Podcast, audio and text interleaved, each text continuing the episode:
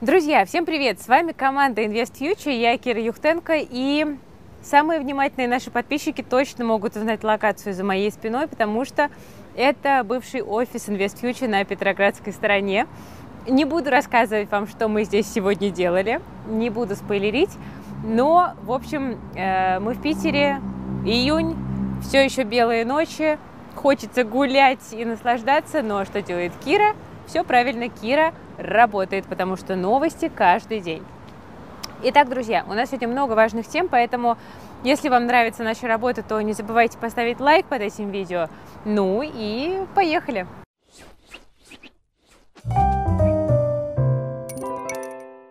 Начну с темы, которая кажется такой немножечко развлекательной с одной стороны, но может обернуться очень серьезной историей, потому что Илон Маск и Марк Цукерберг все-таки будут драться. Даже несмотря на то, что мама Маска, прекрасная Мэй Маск, делать им это запретила.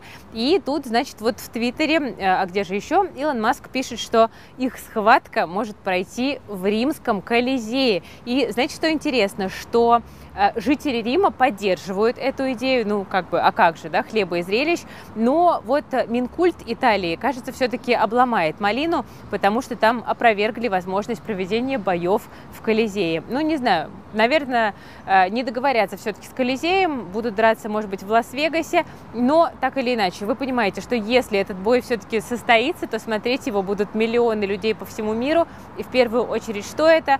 Правильно, это гениальная коллаборация двух миллиардеров и пиар, который, скорее всего, поможет им в том числе и поднять капитализацию обеих компаний.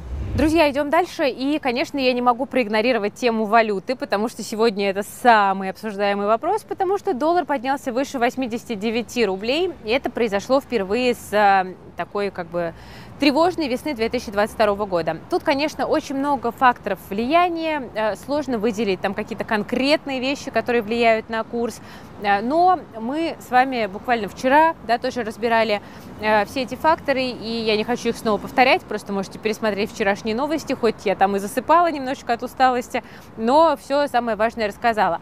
А вот сегодня я хочу проговорить то, что мы с вами еще, наверное, не обсуждали из свежих трендов. Вот на этой неделе все больше экспертов стали говорить о том, что э, усиливается отток капитала из России в последнее время, вот после особенно вот этих тревожных, тревожных наших с вами выходных, и это, соответственно, тоже давит на курс рубля, потому что предложение иностранной валюты от этого, наоборот, сокращается. Рынок сейчас находится, ну, скажем так, на нервах. При этом налоговый период закончился, и крупные продавцы больше курсу доллара расти, как вы понимаете, не мешают. И в итоге на бирже остались во многом именно физлицы, да, частные инвесторы, мы с вами. И как простые люди, частные инвесторы, они что? Они больше подвержены эмоциям, да, и они предпочитают переждать как раз-таки вот эти все любые потрясения в валюте. Кроме того, люди далеко не всегда рациональны, да, бегут покупать уже подорожавшую валюту в последний вагон. Ну вот, собственно, вот так вот это и работает. Ну и получается, что еще и без крупных игроков объемы достаточно маленькие, поэтому курс тоже очень чувствителен к любым каким-то вот эмоциональным колебаниям. Еще, кстати, э, тут по поводу рубля обсуждают ситуацию вокруг магнита. Магнит Магнит, правда, ее опровергает, но тем не менее, тоже расскажу, любопытно. Э, тут появились вот новости да, о том, что Магнит готов освободить э, часть своих иностранных инвесторов, которые оказались заперты, заблокированы в России из-за санкций. И вот и получается, да, что люди тогда смогут свои акции продать. А что они сделают с полученными деньгами, как вы думаете? Правильно, они их конвертируют в доллары и они их выведут из страны. Э, особенно если Магнит будет не единственной такой компанией, а только лишь первой. Ну, в общем, вот магнит как бы опровергает эту тенденцию, но, возможно, она тоже имеет значение для курса рубля. Это скорее пока только лишь гипотеза. Ну, а я вам, знаете, что предлагаю? Вот у нас сегодня 30 июня. Напишите в комментариях, как вы думаете, какой курс доллара нас ждет ровно через месяц, 30 июля. Вот прям вплоть до копейки у нас была рубрика с розыгрышем, она называлась «Кто здесь Ванга?», и я подумала, а почему бы нам ее не повторить, при том, что действительно у нас такие непредсказуемые вещи происходят как в жизни, так и на бирже. В общем, пишите ваши прогнозы по доллару в комментариях, пожалуйста, а, и через месяц мы что-нибудь разыграем, ну, например, какую-нибудь прикольную книжку. Договорились? Я буду ждать ваших прогнозов с аргументацией, почему вы думаете, что курс будет именно таким. У меня тут какие-то голуби петербургские летают. Ну, а мы с вами давайте пойдем подальше, и я еще вот что хотела сказать, что ЦБ тоже подключился к дискуссии про рубль, и зампред Алексей Заботкин напомнил такие основные тезисы. Э, на курсы валют э, влияют потоки, да, соответственно, валюты из России и за рубеж, в первую очередь экспорт и импорт, и при этом цены на российский экспорт идут вниз, и курс это ухудшение во внешних условиях отражает. Ну, в общем, такая вот история. Я склоняюсь к тому, что курс рубля будет постепенно ослабевать. Скорее всего, это ослабление продолжится. Я к этому готова, я на это не реагирую, я просто продолжаю спокойненько, регулярненько, занудненько покупать валюту каждый месяц, разную валюту, не только доллары. Благо у нас теперь варианты диверсифицироваться по валютам тоже есть с вами, да, у нас тут появляются и дирхамы, и рупии, разнообразные довольно экзотические инструменты. А, вот, поэтому я просто продолжаю докупать разную валюту, инвестировать ее в доступные инструменты и таким образом защищаться от валютных рисков, потому что понятно, что вот эта вся история с Пригожиным в очередной раз нам напомнила, что ну, рубль это такая история не, не самая устойчивая. Собственно, никто в этом, наверное, не сомневался, но просто в очередной раз нам такой тынк, не забудьте, пожалуйста, о валютных э, рисках. И тут, дорогие друзья, я вот что вам еще хотела напомнить. Я хотела напомнить, что у нас уже совсем скоро, уже 4 июля, а, пройдет мастер-класс, который, я уверена, что многим будет полезен. Это мастер-класс как раз-таки по составлению портфеля в иностранной валюте от нашей команды IF Events, потому что многие сейчас говорят, что э, кроме как в рублях инвестировать вообще не, не во что. Я категорически не согласна, готова это опровергнуть своим примером. А, поэтому приходите, пожалуйста, на мастер-класс, там будет очень много пользы, мы там прям структурируем все доступные инструменты для того, чтобы вы могли сделать портфель, который меньше зависит от валютных рисков. На мастер-класс нужно зарегистрироваться, ссылочка есть в описании к этому видео, приходите.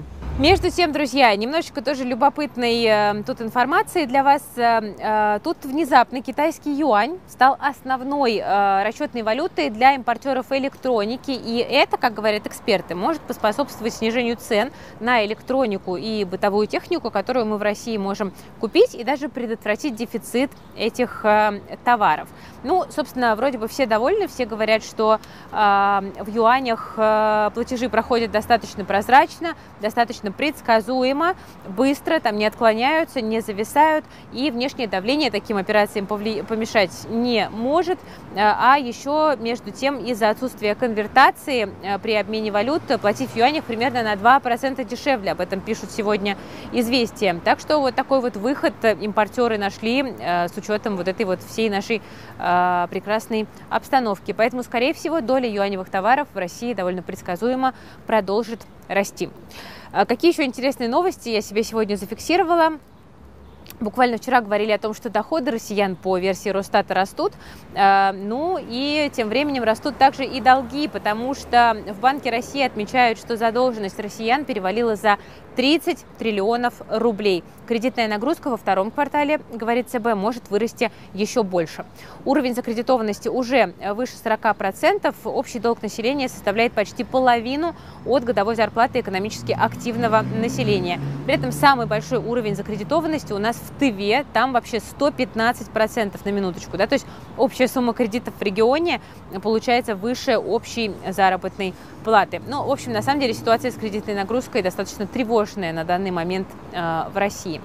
Э, кстати, еще тоже в продолжении этой темы еще одна любопытная статистика э, о том, что россияне продолжают набирать в том числе и ипотечные долги, ипотеку, они пользуются действием льготных программ и задолженность по ипотечным жилищным кредитам по итогам мая составила 15 триллионов рублей. Это, конечно, просто суммы, от которых э, глаза лезут на лоб. Если сравнивать, допустим, с маем прошлого года, э, то мы видим, что э, выдачи ипотек выросли в 4 раза. Да? Только подумайте э, по этому поводу. Задолженность растет, но, с другой стороны, как вы понимаете, э, есть и те, кто от этого становится бенефициарами, в том числе и банки отчасти, и, конечно же, застройщики.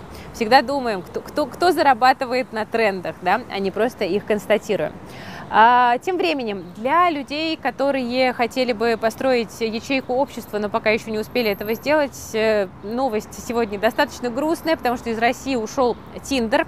Но есть и хорошие новости, как говорят мои коллеги, VK уже тут.